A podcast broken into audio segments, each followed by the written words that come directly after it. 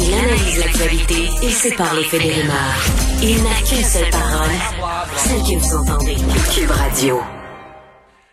Alors, annonce en début d'après-midi du ministre de la Santé, Christian Dubé, annonce qui concerne la troisième dose de vaccin. Euh, discussion qu'il y a dans la plupart des pays riches, disons-le. Là.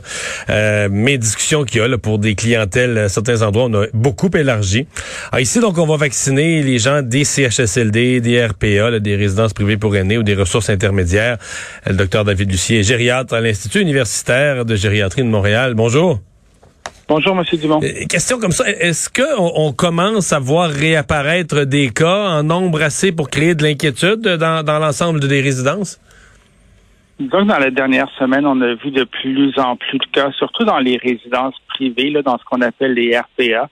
Euh, il y a eu des éclosions, au moins une très grosse éclosion dans une RPA à Montréal, et il y en a deux autres dans des RPA en Chaudière-Appalaches. Donc, il y a quelques cas ici et là dans d'autres résidences, un trois, quatre cas, un cas à certains endroits, mais des grosses éclosions comme euh, ce qu'on avait là dans la première vague. Il y en a dans maintenant au moins trois euh, résidences qui se retrouvent dans dans ce qu'on appelle au ministère la zone orange ou rouge, c'est-à-dire qu'il y a plus que 15 ou 25 des, euh, des résidents qui sont atteints. Grave en nombre de cas. Est-ce que quand on prend les cas et on les analyse un à un, les gens sont, par rapport aux premières vagues, là, sont moins malades, moins, moins mal en point? Ça, j'ai pas cette information-là parce qu'on on sait, on, le sait pas avec les données qui sont disponibles publiquement, mais il y a quand même dans certains cas, là, au moins dans une des résidences où il y a eu quelques décès. Je crois que c'est quatre décès parmi la quarantaine de résidents qui ont été infectés. Euh, ceci dit, on ne sait pas est-ce que ces gens-là étaient vaccinés ou pas, parce que même si le taux de vaccination dans les CHSLD est très, très, très élevé, c'est pas 100% Il pas 100 non, c'est ça. Dans les mm. RPA qui sont pas vaccinés. Donc, ceux qui sont décédés, moi, je ne sais pas s'ils étaient vaccinés ou pas, euh, mais euh, on voit qu'il y en a de plus en plus.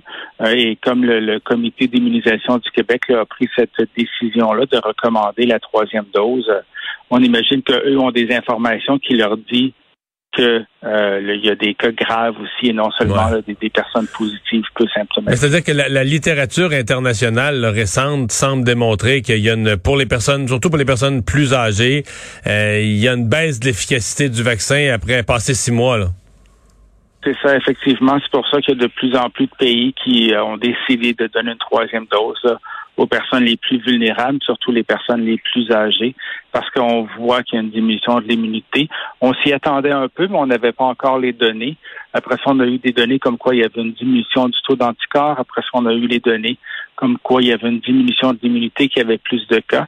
Et au Québec, comme on a vacciné un peu plus tard pour la deuxième dose, parce qu'il y a eu un écart plus grand entre les deux doses, ça va faire six mois là. Euh, pour la plupart que la plupart des gens dans ces milieux-là ont eu la deuxième dose. Donc c'est c'est le moment de le faire. Donc ça, vous apparaît, ça vous apparaît justifié? Oui, actuellement, oui. Il y a quelques semaines, je disais que c'était pas encore justifié. Mais maintenant, on voit qu'il y en a de plus en plus. Donc, je crois que maintenant, on peut dire que c'est justifié de donner la troisième dose. Est-ce qu'on va quand même euh, la, troisième dose combinée avec le fait que bientôt tout le personnel des euh, des résidences va être vacciné Est-ce que ça c'est une combinaison heureuse pour éviter des nouvelles éclosions? Oui, c'est la meilleure combinaison. On sait que c'est on, réfère toujours au, modèle du fromage suisse là, c'est-à-dire qu'on met plusieurs tranches de fromage suisse euh, une par-dessus l'autre. Donc, les, risques qu'on tombe sur un trou qui va nous permettre de traverser de l'autre côté sont faibles et le, fait d'avoir euh, la vaccination obligatoire du personnel et des résidents, c'est des couches de protection supplémentaires. Parce que dans les RPA, c'est des gens qui, qui sortent à l'extérieur, qui reviennent. Mais dans le CHSLD, c'est des gens qui sortent très, très peu, sauf exceptionnellement. Donc, euh, il faut que le virus entre dans le CHSLD et pour entrer, il va entrer soit par un membre du personnel ou par un visiteur. Donc, en s'assurant que ces personnes-là sont vaccinées, là, ce qui va être fait euh, très bientôt, on, diminue beaucoup, beaucoup les risques pour cette clientèle-là et on offre une couche supplémentaire avec le vaccin. Ça vous étonne quand même qu'on qu'on en soit là, même des gens vont laisser leur emploi. Il m'était apparu, moi, que dans les CHSLD, la première vague avait été tellement horrible, tellement euh, mortelle que tout le monde qui y travaille, on aurait pu penser, avait, subi un choc, quasiment un choc traumatique, là, de, d'avoir vécu ça, d'avoir vu ça, d'avoir craint ça que lorsque le vaccin allait être disponible, que 100% du personnel de ces résidences allait aller se faire vacciner en disant nous, on, travaille avec des personnes vulnérables. Ça vous a étonné qu'il y en ait, même dans les, les centres de personnes âgées, il y a eu des pourcentages importants de gens qui ont été réticents à se faire vacciner. Bon, là, on a progressé, mais c'est pas un peu étonnant?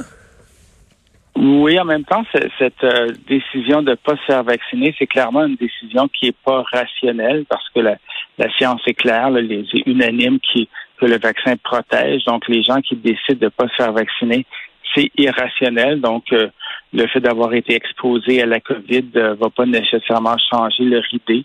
Euh, aussi, il y a peut-être plusieurs de ces personnes-là qui ont eu la COVID, hein, parce qu'il y a un très haut pourcentage. Donc, peut-être qu'ils se pensent protégés. Ils le sont peut-être protégés, mais c'est pas suffisant. Maintenant, il faut avoir au moins une dose de vaccin et, il y a peut-être de ces gens-là qui ont décidé de ne pas avoir cette dose-là.